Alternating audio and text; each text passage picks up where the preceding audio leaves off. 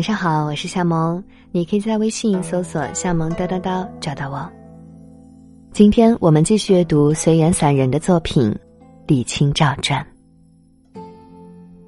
昨天我们读到了李清照再嫁与离婚的艰难过程，回归平静后完成《金石录》，忧国忧民，留下诸多作品。她依旧是那个填词的女子。年华逝去。孤苦无依，岁月是否会温柔以待这个满腹才情的女子呢？今天我们的阅读目标是原书的第十部分，也就是第一百九十八页到第二百二十五页。让我们马上开始今天的阅读。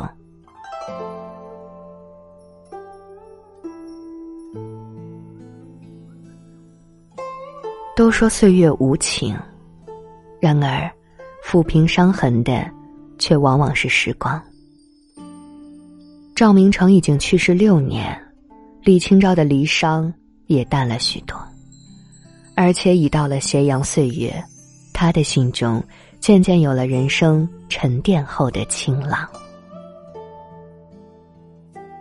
但绍兴五年春天，李清照的心境又突然悲凉了起来，大概与朝廷追究的一件事有关。在李清照写《金石录》后续的时候，由于某些大臣的挑唆，使得宋高宗认为赵挺之参与编修的《哲宗实录》皆是奸党私议，不能扩散出去。《哲宗实录》记载了宋哲宗在位期间的许多重大事件，赵挺之当年参与编修的时候，特意留了抄本，交给赵明诚保管。赵明诚去世后，即由李清照保管。那些流亡的岁月，李清照始终尽力护其周全，不曾想到皇帝严令赵家绞尽此书。李清照的人生苦难已经太多，只想安静度日，却还是不得安生。这无疑是在他渐渐愈合的伤口上，又撒了把盐。于是忧愁。又飘然而至。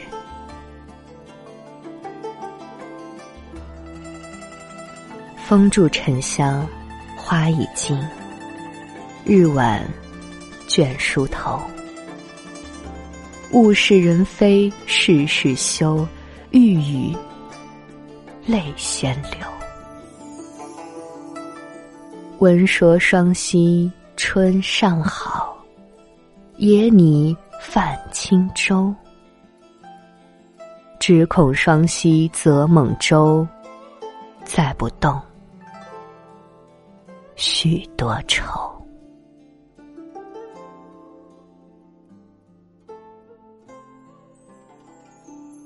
绍兴五年秋，李清照离开了金华，回到了杭州，仍选择住在了西湖边上。从此以后，再也没有离开过这里。从这年开始到绍兴十一年，宋金战争的形势发生了重大变化。宋军经过重建和改编，越战越勇，金军开始由强变弱，连连败退。然而，在这样利好局面下，以宋高宗为首的南宋朝廷却依然选择和金人议和。最可悲的是，宋高宗不顾朝野上下反对，重用秦桧。将军政大权都交给了他。说起来，李清照和秦桧还是亲戚。秦桧的妻子王氏是李清照舅舅的女儿，他们还是嫡亲表姐妹。不过，李清照与秦家向来无往来，秦桧见风使舵，卖国求荣，妻子王氏也是阴险卑鄙，毫无节操。可惜人无法选择来处，否则李清照定是不愿与这样的人有任何瓜葛。当秦桧权势炙手可热之际，凡沾亲带故者，特别是王室方面的亲故，大都飞黄腾达。但李清照显然不愿跻身其中。即使是后来最凄惨的时候。也不曾向秦桧夫妇求助。生而为人，有骨气，才算活着。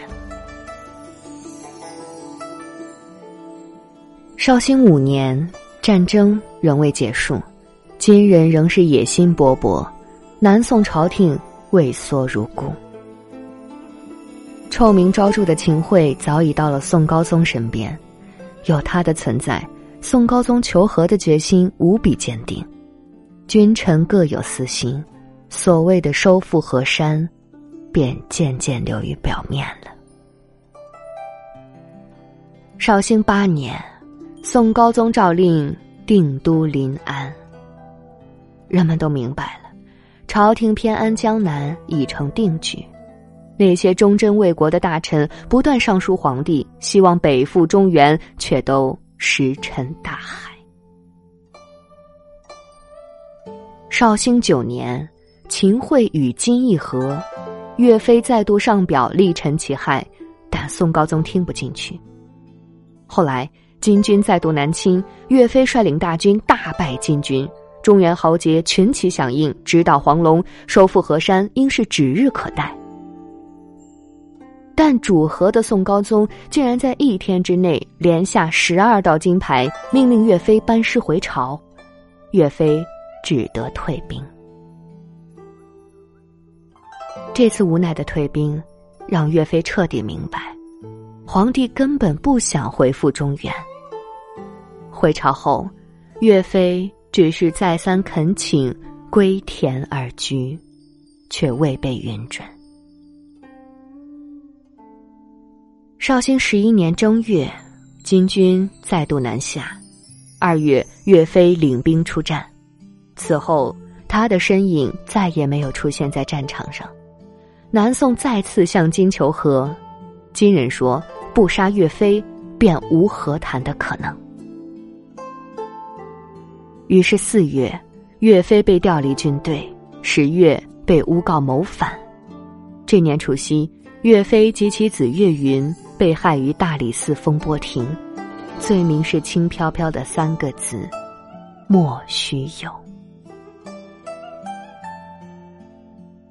不久以后，李清照得到了岳飞被杀的消息，痛不欲生。那是他最敬重的、举世无双的英雄。这个精忠报国的英雄，没有死在战场，却死在奸佞小人之手。更让李清照痛心的是，这奸佞小人中竟然有自己的表妹王氏。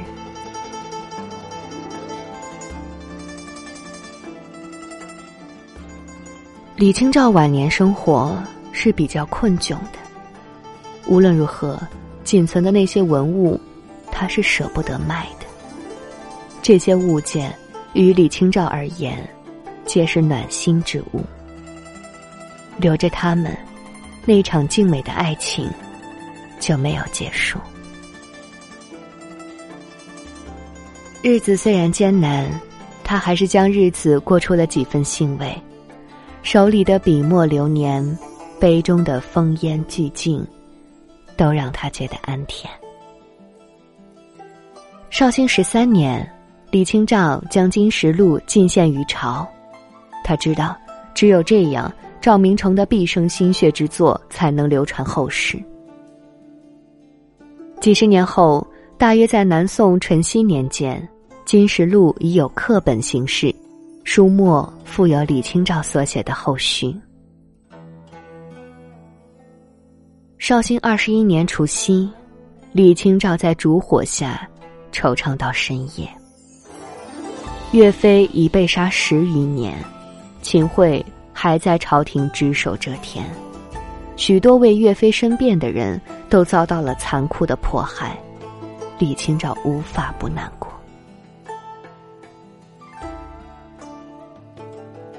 寻寻觅觅，冷冷清清，凄凄惨惨，凄凄，乍暖还寒时候。最难将息。三杯两盏淡酒，怎敌他晚来风急。雁过也，正伤心，却是旧时相识。满地黄花堆积，憔悴损，如今有谁堪摘？守着窗儿，独自怎生得黑？梧桐更兼细雨，到黄昏。点点滴滴，这次第，怎一个愁字了得！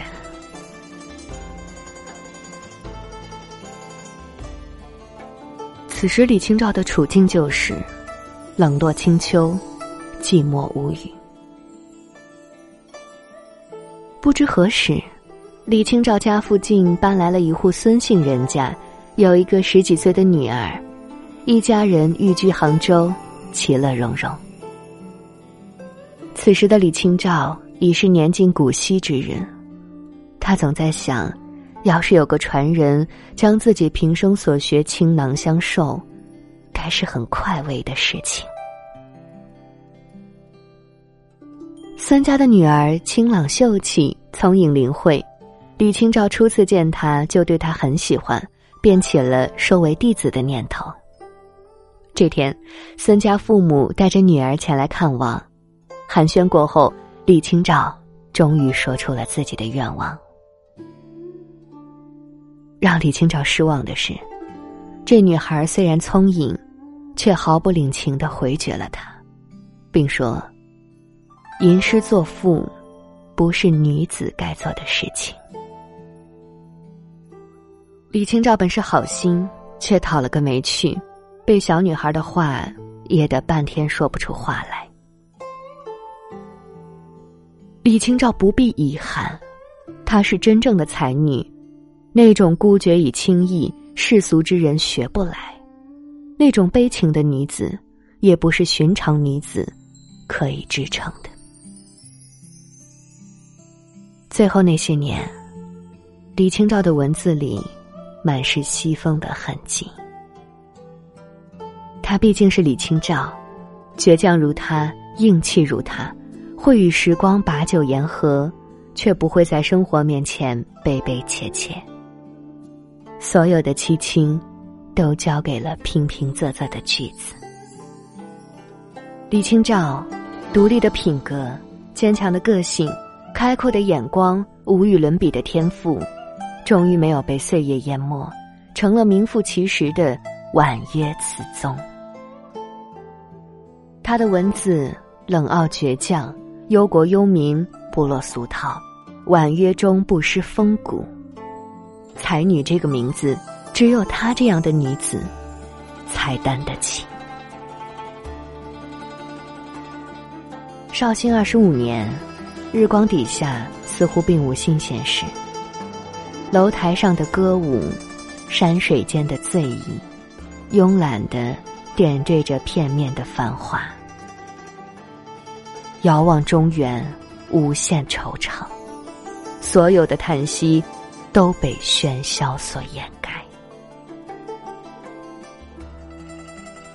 李清照在这里，无声无息。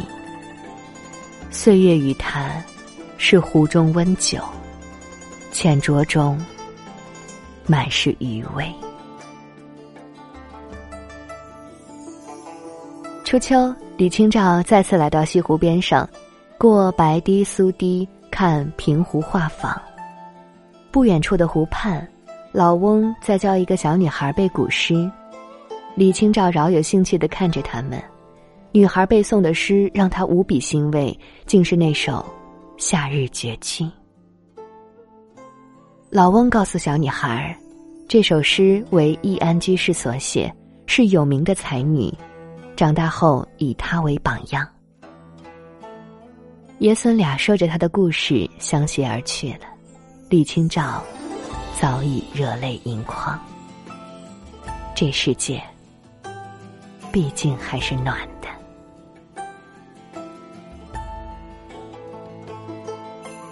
那个秋天，李清照离开了人世，些许凄凉，些许不舍。西风萧瑟，黄叶满地。他蓦然转身，去的了无痕。